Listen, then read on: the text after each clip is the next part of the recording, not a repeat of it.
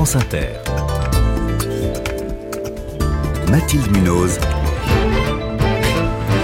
Le 5-7. Il est 6h21. Le panier de course va-t-il coûter moins cher dans les prochaines semaines? C'est tout l'enjeu des négociations commerciales qui se tiennent jusqu'à la fin du mois entre la grande distribution et leurs fournisseurs, fournisseurs dont je reçois l'un des représentants. Bonjour Jean-Philippe André. Bonjour. Vous êtes le président de l'ANIA, c'est la principale organisation représentative des agro-industriels. Donc avec vous, hein, c'est la farine et la moutarde, c'est pas la javel et pas euh, les shampoings. Le premier volet de ces négociations annuelles s'est achevé hier soir, celui qui concerne les petits fournisseurs, hein, pour les gros, euh, les multinationales notamment. Hein. les discussions vont continuer pendant encore deux semaines. Euh, pour le moment, Jean-Philippe André, au vu des accords qui ont été conclus hier soir, est-ce que le montant du ticket de caisse de supermarché va baisser? Alors, votre question est extrêmement directe et je voudrais pas vous décevoir dès le matin au petit déjeuner, parce que d'abord, on n'a pas les résultats définitifs, vous imaginez. Moi, je discutais hier soir avec des, avec des collègues.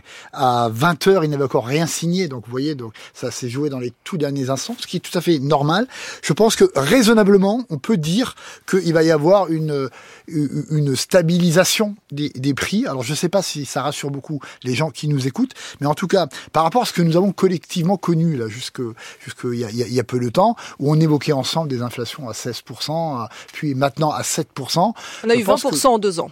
20% en deux ans, et après un rythme vraiment de mm. désinflation, je pense qu'on va arriver à une, globalement une stabilisation qui devrait se jouer entre 0, 2, 3%. Donc ça veut dire euh, que les prix vont continuer à augmenter, mais plus faiblement. Plus faiblement. Voilà. Et, et je il n'y a pas de déflation. les prix ne vont pas baisser. Je crains que par rapport à votre question, on puisse pas aujourd'hui dire il va y avoir de, de, la baisse généralisée. Il peut y avoir de la baisse sur certains produits parce qu'il y a une vraie logique. Hein, Alors on va donner justement des exemples concrets pour quels produits il peut y avoir une baisse. il peut il peut y avoir des, des, baisses pour tous les produits qui, qui, qui ont dans leur composition du, du blé, euh, qui ont de la composition du, du, du des certaines huiles de colza, de tournesol, la volaille va continuer à baisser parce que le marché baisse et que, grosso modo, les, autres intrants industriels dont on a besoin pour produire restent à peu près euh, au, même niveau.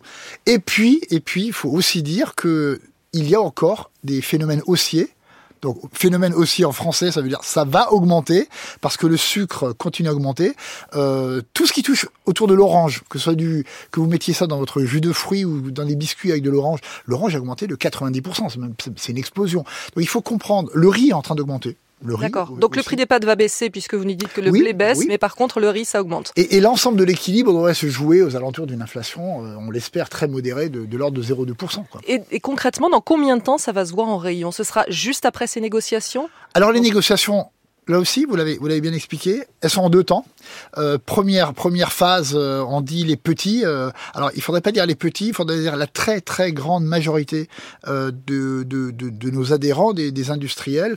c'est 95% des des, des, des, entreprises françaises qui ont. Est-ce que c'est 95% de ce qu'il y a dans les supermarchés? Alors, J'allais y arriver, c'est 95% du numérique. Donc c'est 95% des 17 000 entreprises. Il faut avoir en tête que sans doute, ce qui va se jouer maintenant sur les 15 prochains jours, c'est près de 80% cette fois-ci du chiffre d'affaires. Mmh. Donc les, les grosses entreprises, les ce qu'on appelle les entreprises intermédiaires, les grands champions nationaux et évidemment les grands champions internationaux vont signer entre maintenant et la fin, de, fin du mois. Et c'est avec eux que les, les, négociations sont plus difficiles généralement? Mais c'est pas anormal parce que quand vous êtes quand vous quand vous faites 30 millions de chiffre d'affaires et que vous avez affaire en face de vous euh, Leclerc, Carrefour, euh, chiffre d'affaires 50 milliards, il est normal que le, que le rapport de, de, de domination, même de dépendance soit, soit très fort. D'un autre côté, il faut accepter l'idée, en tout cas j'invite nos, nos clients distributeurs à accepter l'idée, mais ils le savent très bien, que quand vous avez une marque qui est installée depuis très longtemps, des dizaines d'années, le, le, la négociation est plus compliquée, simplement parce que euh,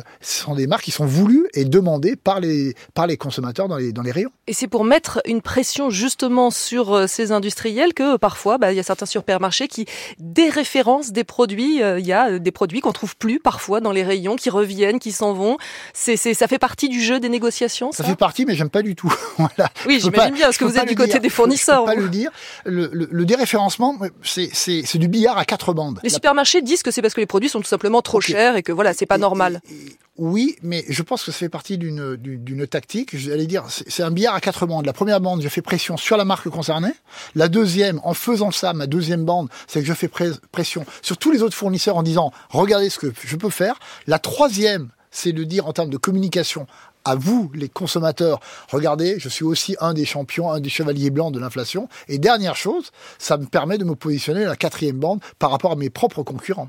Alors, ce qu'on a dit là jusqu'à présent, Jean-Philippe André, euh, c'est euh, ce qui est acté directement entre les supermarchés et les distributeurs. Hein. C'est baisse ou c'est baisse pour certains produits, stagnation, voire hausse pour d'autres.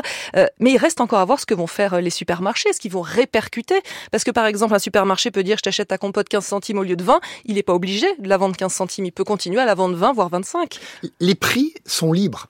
L'industriel, ça c'est compliqué à comprendre ça. L'industriel ne fixe pas le prix. L'industriel fixe un prix de cession. Je vais vous vendre mon produit A. Et effectivement, c'est vous, parce que vous êtes monsieur Système vous êtes euh, Casino, vous êtes Auchan, c'est vous qui allez fixer le prix en rayon, qui après un mix entre le gain que vous voulez avoir en termes de marge et la compétition. Donc nous, on ne peut pas préjuger, c'est pas à nous de dire quel sera le prix en rayon. Donc l'accord, les accords conclus hier et sans doute ceux à la fin du mois euh, ne vont pas dire exactement quel sera euh, l'inflation, le, niveau de l'inflation. Il, y a quand même un, lien logique Bien puisque en ce moment il y a une compétition très très vive entre tous, donc il y a un lien quand même. Et s'il n'y a pas d'accord, il se passe quoi? C'est amende pour les deux côtés? Il y a pratiquement impossibilité à ne pas avoir d'accord parce que d'abord l'amende est trop élevée, mais plus que l'amende, hein. plus que l'amende, si vous représentez et vous représentez dans mon chiffre d'affaires près de 20% de mon activité, vous comprenez bien que si je suis une PME, je ne peux pas mais même un, grand champion, je ne peux pas me passer de vous. Et donc moi j'ai toujours l'habitude de dire, on est à la limite condamné à signer avec tout le monde. L'enjeu, c'est qu'il ne faut pas signer à n'importe quelle condition. Jean-Philippe André, président de l'ANIA, l'Association nationale des industries alimentaires, vous étiez l'invité du 5-7.